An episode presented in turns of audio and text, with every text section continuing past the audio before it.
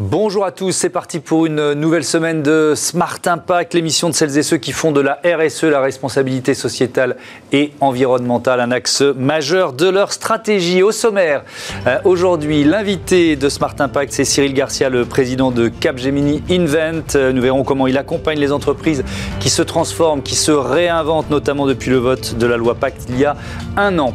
Le zoom de notre émission portera sur la dépollution des sols à l'occasion du salon Polytech qui se tient jusqu'au 4 décembre. Et puis dans euh, Smart Ideas, une start-up à l'honneur. Vous allez découvrir Bibs, c'est une application d'articles de puériculture de seconde main. Voilà pour les titres, c'est Smart Impact tout de suite.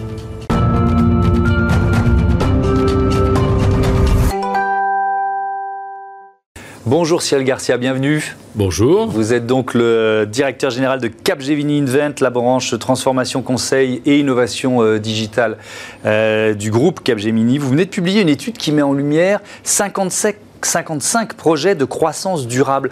Euh, est-ce qu'on peut euh, tisser un lien entre ces projets? Qu'est-ce qu'ils ont de, commun?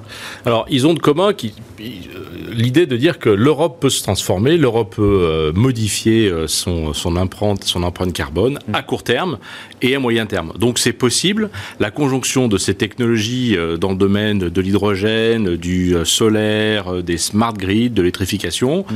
montre que à court terme et à moyen terme, à condition euh, de, pardon pour ce mot de jargon, euh, d'intensifier le développement euh, de ces, de ces technologies et des investissements, mmh. c'est possible, l'Europe pourra atteindre ses objectifs de net zéro en 2050. Oui, parce que c'est quand même un objectif euh, ambitieux. Vous avez euh, euh, analysé plus de 200 projets, et alors c'est vraiment européen, dans les 27 États membres de, l'Union, pour en sélectionner 55. Je ne sais pas si vous avez des, exemples en tête, qu'on soit un peu plus concret, parce que là, on a, on a présenté un peu le, principe. Alors oui, effectivement, donc il y a, y a, tout ce qui, qui, qui, renvoie aux technologies qui sont déjà mûres autour du, autour du solaire, autour des, éoliennes, mmh. et puis il y a donc la capacité qu'on a, euh, les entreprises d'ailleurs ont à produire pour elles-mêmes et pour leurs clients euh, de l'énergie avec, euh, avec le soleil. Et puis il y a des choses de moyen terme autour de l'hydrogène, hein, avec, comme vous le savez, des grands acteurs européens et notamment français qui sont engagés avec de gros investissements sur ces sujets et qui montrent que, à condition de maintenir cet investissement, à l'échéance de 2030-2035, on pourra faire rouler des locomotives avec de l'hydrogène ou même des avions. Moi, on a fait un débat dans une autre émission Smart Future sur euh, l'avion du futur. C'est vrai qu'il y a beaucoup de, constructeurs qui réfléchissent à un avion à hydrogène qui, aura sans doute plus d'avenir qu'un, pour transporter les passagers en tout cas, qu'un avion solaire. Ça, Alors, c'est une belle perspective. Il y a des annonces qui ont été faites il y a, il y a deux mois sur ce sujet. Mmh. Euh, nous, on est, on est très tourné sur des choses vraiment de court, moyen terme parce qu'encore une fois, on a tous en tête cet objectif de 2030 et 2050 pour, pour, la relance européenne.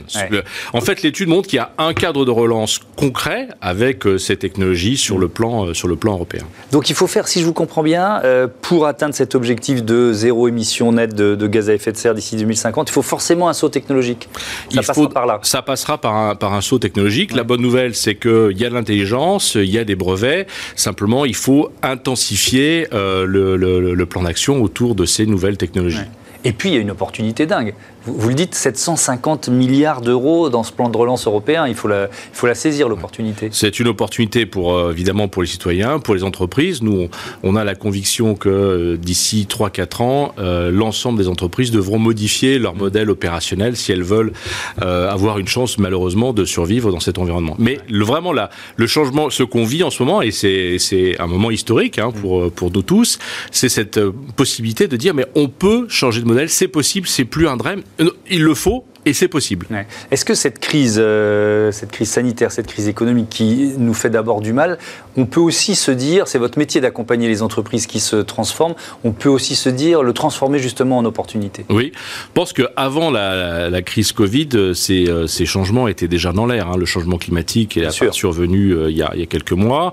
la révolution digitale, le fait que les frontières entre les grands secteurs deviennent floues, on est dans l'auto, on fait de la on est dans les telcos, on fait de la banque. Donc tout ça était déjà sous-jacent. L'apparition de l'intelligence artificielle et les, ruptures sociales et sociologiques que ça implique.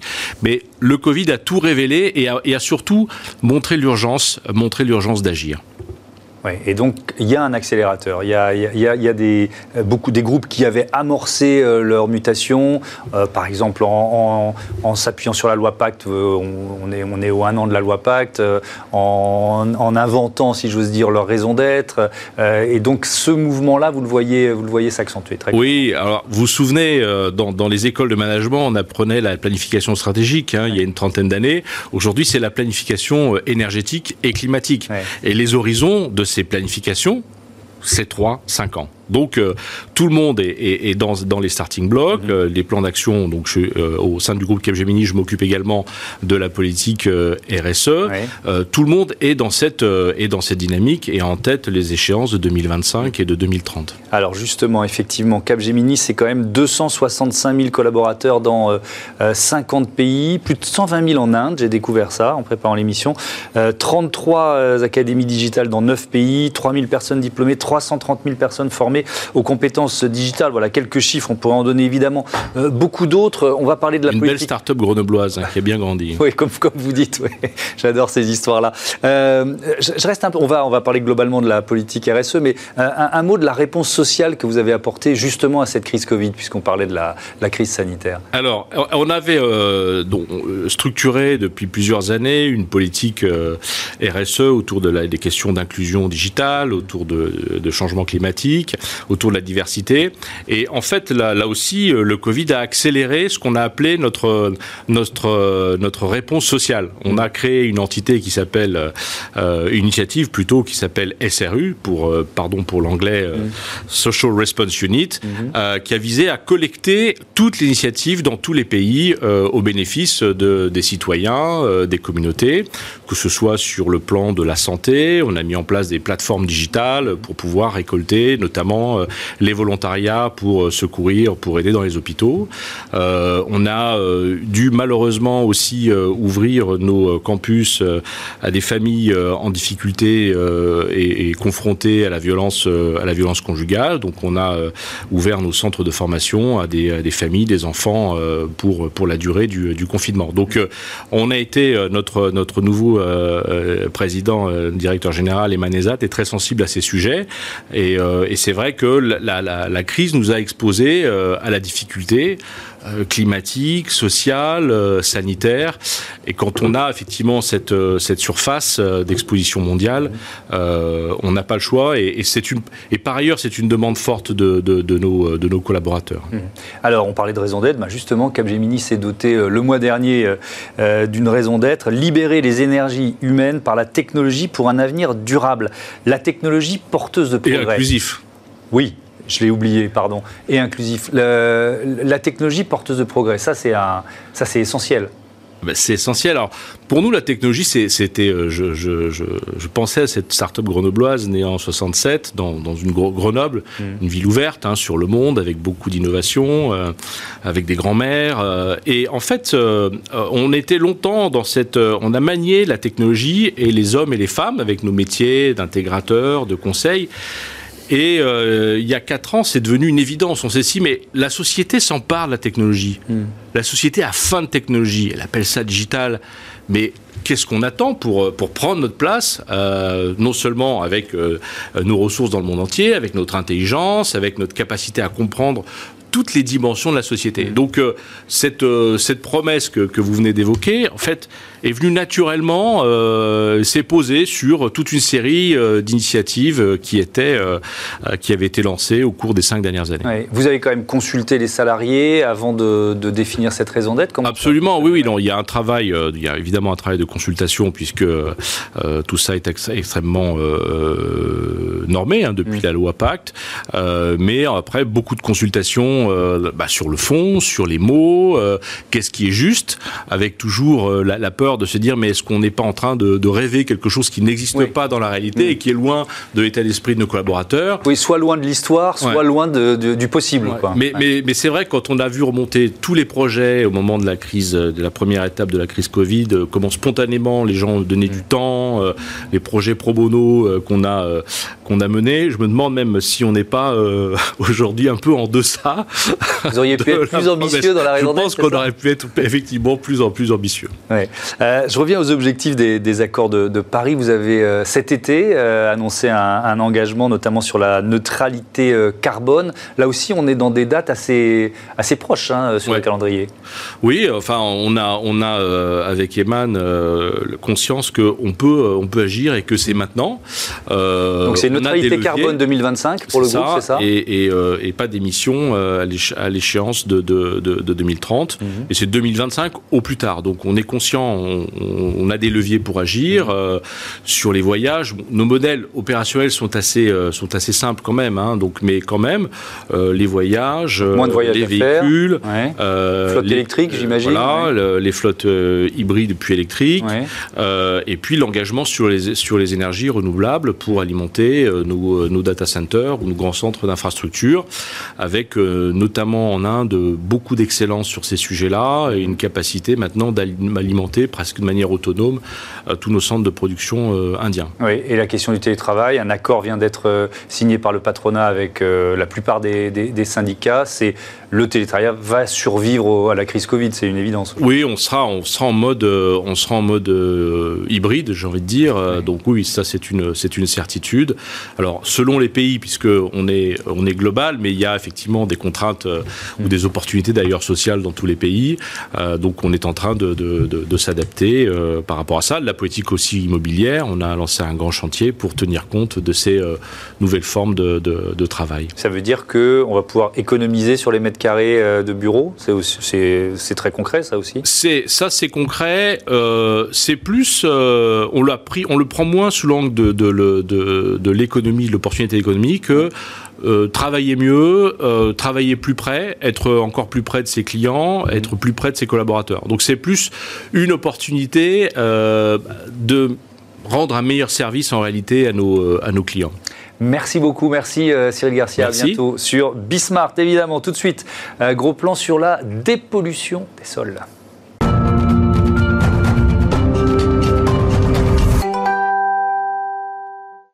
C'est donc le Zoom de Smart Impact euh, consacré euh, à la dépollution des sols et au salon Polytech qui ouvre ses portes demain de façon virtuelle malheureusement et forcément. Et ça se tient jusqu'au 4 décembre. Bonjour Alexis Gérard, bienvenue. merci. Euh, vous êtes le directeur de ce salon Polytech.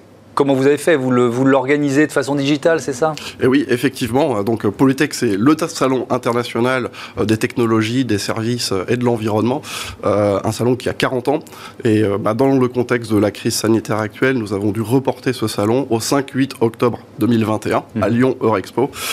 et donc à la place, nous tenons aux dates initiales du salon, donc du 1er au 4 décembre, une édition digitale qui débarque donc demain, mardi 1er décembre, mhm. avec bah, un programme qui est très riche puisque nous avons un programme de, plus de 60 conférences, 60 euh, conférences sur toutes les thématiques de l'environnement, euh, un programme de rendez-vous d'affaires et puis un catalogue de solutions euh, dédiées à l'environnement.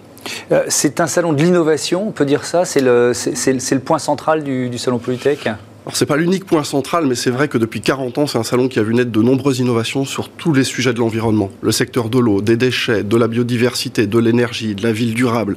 Euh, donc nous avons effectivement euh, des trophées de l'innovation, euh, les Polytech Innovation Awards, mmh. et nous aurons l'occasion donc de décerner ces trophées sous forme numérique, mais sur nos plateaux télé à Lyon et à Paris cette année, aux innovations les plus pertinentes de, de, cette année 2020. Nous en avons reçu près de 80, et nous allons sélectionner, nous en avons déjà sélectionné 10 et donc 3, les 3 lauréats seront nominés durant cette édition numérique. Est-ce que certaines de ces innovations concernent la dépollution des sols? Parce qu'on va faire un gros plan sur ce thème. Pas cette année. Pas cette année, il n'y en, a pas, sur ce thème. Ça, porte sur quoi? Les innovations dans, les 10, vous n'allez pas nous les révéler, mais dans les 10 que vous avez euh, choisis, on est sur, quel, euh, sur quels environnements, sur quel euh, univers? Ce qu'il faut savoir, c'est que les, à peu près les un tiers des innovations que nous recevons concernent le thème de l'eau. Donc c'est un secteur qui est très porteur. Mmh. nous recevons également des innovations dans, dans le domaine de la biodiversité et euh, également dans le domaine des déchets. Et donc, j'en viens à la dépollution euh, des sols. Euh, déjà, est-ce que ça représente un marché important? Oui, ça représente un marché important. Il y a de nombreuses entreprises qui sont concernées par euh, ces sujets de dépollution des sols. Euh, euh, il faut savoir que bah, le, la, la, France est un marché euh, histo historiquement très industriel, donc il y a de nombreux sites aujourd'hui qui ont besoin de dépollution. Et puis nous avons l'étalement urbain qui fait que, qui fait que le, le, la ville a besoin de s'étendre sur ses territoires et donc de dépolluer les sols avant de pouvoir le faire. Mmh. Donc c'est un marché qui est croissant. il y a trois types d'entreprises sur ce marché des, de, de, dépollution des sols. Il y a des entreprises d'engineering, donc qui vont euh, travailler sur euh, la, la, la, recherche des pollutions dans les sols et la caractérisation des pollutions, des entreprises de travaux, donc qui vont déblayer ou en tout cas réaliser, euh, réaliser les prestations de travaux. Et, et, ensuite la partie service. Donc on va retrouver la partie la, ici la certification le contrôle mmh. euh, des travaux. Alors quelques chiffres. La, la dépollution euh, des sols évidemment ça nous ramène à la question des, des friches des friches à réhabiliter. 2400 friches à réhabiliter en France. 7 à 10 millions de terres à traiter chaque année. Ça c'est en quelque sorte le, la moyenne parce qu'il y, y, a le contexte particulier des travaux du Grand Paris. Qu'est-ce que ça représente représentent les travaux du Grand Paris en matière de, de, de, de friches et d'espace à, à, dépolluer Alors le Grand Paris, c'est un vrai sujet parce qu'il y a 45 millions de tonnes de, de, voilà, de, terrain et de, effectivement à, à, traiter dans le cadre du Grand Paris. Donc euh, c'est un vrai challenge euh, de voilà, d'aborder ce chantier-là et de pouvoir euh, aborder le Grand Paris en ayant une approche vertueuse de dépollution des sols. Mmh. Parce qu'effectivement, les infrastructures qui vont être construites prennent parfois place sur, sur bah, sur des emprises avec d'anciens sites industriels ou d'anciens sites euh, pollués. Donc il faut, euh, il faut traiter ce sujet-là. Qu'est-ce qu'elles deviennent ces friches après leur dépollution? C'est très varié le, le, leur destination? Alors on, ne dépollue généralement jamais pour rien. C'est que de plus en plus d'ailleurs on ne parle plus de dépollution mais on mmh. parle de réhabilitation de oui. sites et sols pollués, de réhabilitation et qui dépend des usages qu'on va vouloir en faire. Euh, donc il y a un grand travail qui est fait euh, tout d'abord voilà, de compréhension du besoin de la destination de ces sols avant de les dépolluer et ça, et ça va de, ensuite dépendront les techniques qui seront mises en œuvre et du niveau de dépollution qu'on y apportera. On ne va pas faire les mêmes prestations euh, pour par exemple un champ de panneaux solaires que pour, la construction d'une crèche. Voilà. Et donc euh, il y a ce vrai sujet de réhabilitation de sol qui prédomine maintenant sur le sujet de la dépollution pure et dure. Ça veut dire que c'est une phase préliminaire c'est-à-dire que c'est presque ce qu'on commence à, à, étudier avant de décider d'un projet, de, euh, projet oui, industriel, d'un projet immobilier. Euh. Ah bah bien sûr, les premières étapes, c'est effectivement de bien comprendre la destination du sol mmh. euh, et puis euh, la nature des pollutions de, de ces sols. Est-ce que c'est des hydrocarbures? Est-ce que c'est des métaux lourds? Est-ce que c'est autre chose? Donc voilà, il y a effectivement il y a une grosse étape d'analyse de, de, et de compréhension en, en amont. Les, les, JO de 2024, là aussi, c'est une opportunité à saisir pour toutes les entreprises entreprises de, de ce secteur ah bah, C'est une opportunité à saisir euh, pour toutes les initiatives de construction. Mmh. Donc, euh, au même titre que le Grand Paris, euh, oui, euh, tous les projets de grands ouvrages aujourd'hui doivent passer euh, par cette phase d'analyse des sols et, voilà, et de compréhension des polluants avant de pouvoir construire. Mmh. Alors, vous préparez déjà, vous nous l'avez dit, le, le, salon 2021 qui se tiendra à quelle date? Octobre 2021 5-8 octobre 21. Bon. Voilà, Lyon Eurexpo, je vous y donne rendez-vous. Oui, on espère qu'on sera sorti et qu'on pourra euh, recommencer à, à, participer à des, à des, salons et à des événements comme, euh, comme celui-là. On, bah, peut être, on peut être raisonnablement optimiste. Hein, oui, tout à fait, un peu plus maintenant. Euh, et c'est vrai qu'on se rend compte que tout notre écosystème, visiteurs et exposants, on se rend compte à travers les enquêtes qu'on a réalisées, ont vraiment hâte de se retrouver en physique. Mmh. les gens ont vraiment besoin de ces contacts-là et rien ne remplacera des rencontres physiques. Donc mmh. nous avons hâte de retrouver, de tous nous retrouver là-bas. Parce que là, vous organisez le salon d'une façon digitale, forcément, il y a des conférences, etc. L'objectif d'un salon comme celui-là, c'est d'informer, mais c'est aussi de faire du business? Oui, euh, bien évidemment, si nous avons monté cette, euh, cette, cet événement digital, c'était pour répondre à plusieurs enjeux. Il fallait maintenir un temps fort sur cette année 2020 où des thématiques phares devaient être abordées. Je pense au plan de relance et ses 20 milliards d'euros sur deux ans. Je pense à l'économie circulaire avec la loi AGEC, euh, la loi anti-gaspillage pour l'économie circulaire, ou encore la biodiversité. On abordera les sujets euh, de l'état des lieux de la biodiversité en 2020 et la manière dont il est pris en compte par les entreprises dans leur business model. Donc beaucoup de sujets passionnants. Mmh. Euh, voilà, et des sujets qui sont d'actualité, parce qu'on le sait, la biodiversité est la source de tous nos mots aujourd'hui. Mmh. Euh, alors, autre ces sujets de, de conférences, il y a un programme de rendez-vous d'affaires qui a été mis en place avec les, notre programme Green Days, euh, en partenariat avec la Chambre de commerce euh, et d'industrie de la région Auvergne-Rhône-Alpes. Nous avons à ce jour plus de 1000 inscrits à ces rendez-vous d'affaires et plus de plus de 1500 rendez-vous ont déjà été organisés dans les agendas. Et ces rendez-vous sont faits pour développer les affaires. Mmh.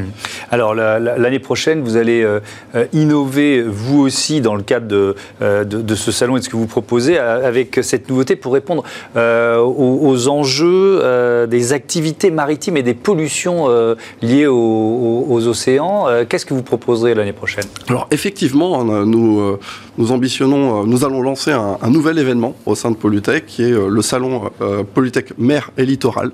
Nous avions identifié que les problématiques et les sujets euh, environnementaux sont croissants euh, sur les sujets de la mer et du littoral. On a parlé de la pollution plastique, de l'érosion des littoraux. Euh, nous allons beaucoup parler également des problématiques des ports. Avec, on parle beaucoup de smart harbor aujourd'hui. Donc, il y a énormément de thématiques émergentes sur les sujets de, de, la mer et du littoral, et puis des réglementations qui sont de plus en plus pressantes également, sur lesquelles il y a besoin d'informations. Donc, notre ambition sur ce salon mer et littoral, c'est de présenter l'ensemble des solutions de préservation euh, euh, sur, cette, sur une interface terre-mer. Donc euh, nous n'allons pas être un salon purement maritime, mais ce qui nous intéresse, c'est vraiment cette interface terre-mer, parce qu'il faut savoir que 80% des pollutions viennent de terre, mhm. qui est un sujet que nous connaissons bien chez Polytech. Voilà et avec un défi qui est le défi des microplastiques. là aussi, on parlait d'innovation, c'est un défi technologique à relever. C'est un sujet, euh, c'est un sujet effectivement qui est compliqué à, traiter parce qu'une fois que les pollutions sont en mer, une fois qu'elles sont sous forme de microplastiques, mmh. il est difficile de, de, trouver des solutions qui sont, euh, qui sont très efficaces. Donc les vraies solutions, elles sont en amont. Euh, de ces pollutions microplastiques. Bon, et on verra si les euh, Polytech Innovation Awards euh, récompensent une innovation l'année prochaine dans ce, dans ce domaine-là. Merci beaucoup, merci Alexis Gérard, à bientôt sur Bismart. Allez, tout de suite, on passe à Smart Ideas, une start-up mise à l'honneur. C'est tout pour bébé aujourd'hui.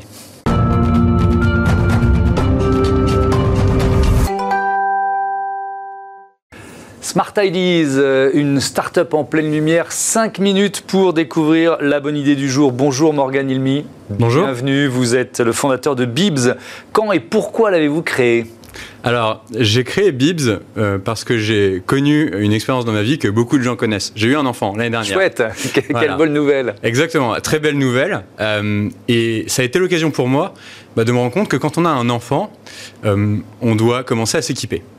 On doit commencer à s'équiper et quand c'est le premier enfant, en général, bah, c'est tout simplement euh, la première fois qu'on est aussi confronté à ces produits, à ce marché et qu'on doit prendre les bonnes décisions pour son enfant. Hmm. Je me suis rendu compte de deux choses.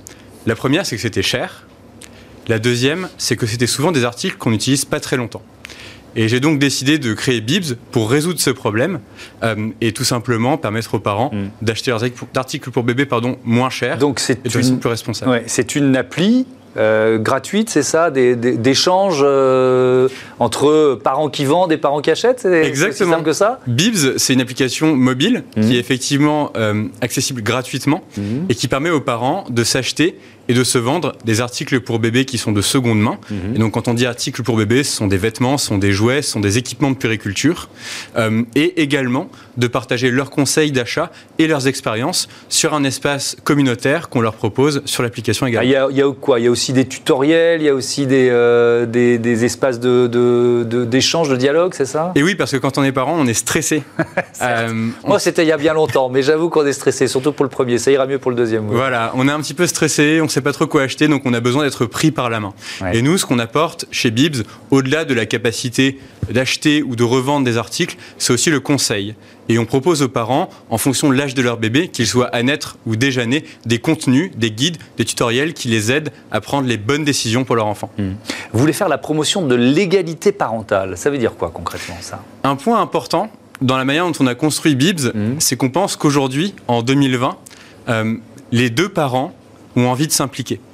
Euh, et nous, on veut laisser la place, clairement, aux deux parents pour s'impliquer. Mhm. Et c'est pour ça qu'on a conçu Bibs comme une, application pardon, qui n'est pas genrée, qui ne s'adresse pas que aux mamans ou que aux papas, mais à tous les parents. D'accord. Et, euh, euh, c'est quoi votre modèle économique? Je disais application gratuite. Donc comment vous gagnez de l'argent? Eh bien, tout simplement parce que sur notre application, il y a des parents qui achètent et des parents qui revendent. Et nous, au passage, effectivement, on prélève des frais de service au titre de ce qu'on appelle une protection acheteur, qui va offrir à l'acheteur sur l'application la garantie que sa transaction va bien se passer. Et c'est combien? On prélève aujourd'hui euh, 5% plus 70 centimes. Ouais, d'accord. Donc vous avez quoi Un an d'existence C'est c'est à peu près ça? Alors l'application a été lancée au début de l'année 2020, Mhm. mais on a lancé les fonctionnalités d'achat et de vente cet été.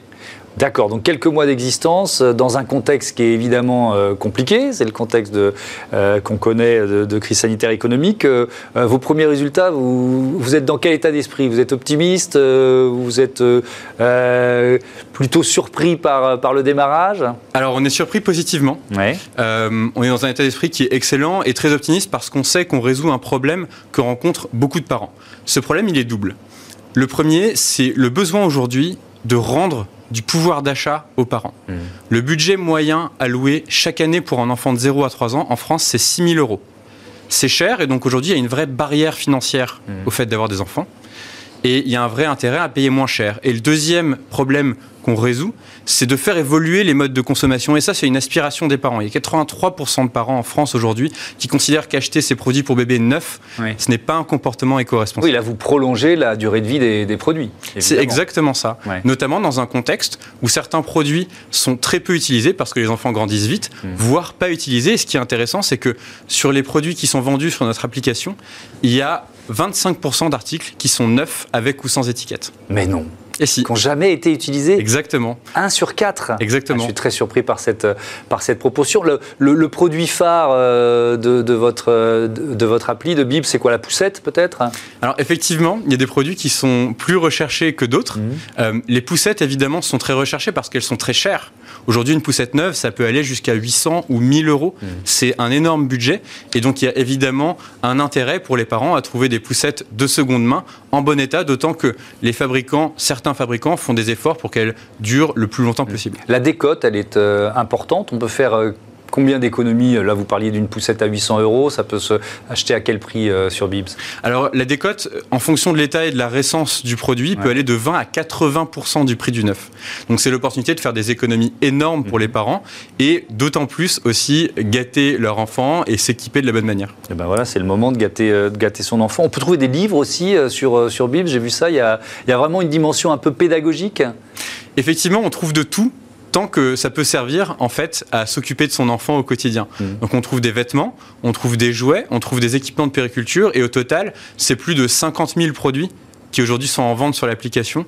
Euh, et ce chiffre ne fait évidemment qu'augmenter euh, semaine après semaine. Merci beaucoup, bravo euh, Morgane euh, Ilmi, bon vent à Bibs. Voilà, c'est la fin de Merci cette émission. Je vous donne rendez-vous demain hein, à 9h, midi, 20h30 sur Bismart.